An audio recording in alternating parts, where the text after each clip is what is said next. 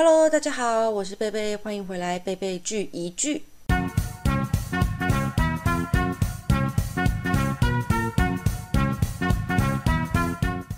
今天我们要来介绍一部超刺激的动画啦。那它呢就叫做达尔文游戏。那顾名思义呢，这个名字就是我们要来玩一场适者生存进化的游戏。那我们今天的介绍呢，会有一点点小小雷的部分。那这个动画呢，它剧情的主轴就是很常见的生存游戏。主角们可以借由手机的一个 App、一个 APP，然后就可以开始游戏。那参加游戏的人呢，都会被赋予一个专属、很特殊的能力。那至于呢，角色有什么样子的能力，我这边就不透露啦。希望大家可以自己去观看。那这个达尔文游戏呢，它跟常见的一些游戏动画比较不一样的地方是，它不是虚拟实境，它也不是传送到一个异世界啦。那它是比较现实跟虚拟结合在一起的这种设定，所以它的游戏其实是在现实中。来做进行的。那如果在游戏中死掉了，现实中当然也就死亡。而且最酷的是呢，你会在现实世界里面就留下长得很像装置艺术的那种痕迹，代表人是在那边，然后在游戏中已经死亡了。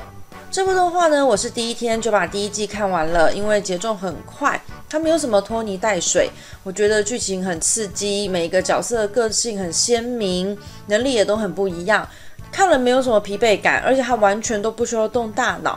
可是当我全部都看完的时候，我会觉得很好看，很意犹未尽，却也觉得题材其实并没有太特别，大部分都是大家常看到一些比较老套的一些套路。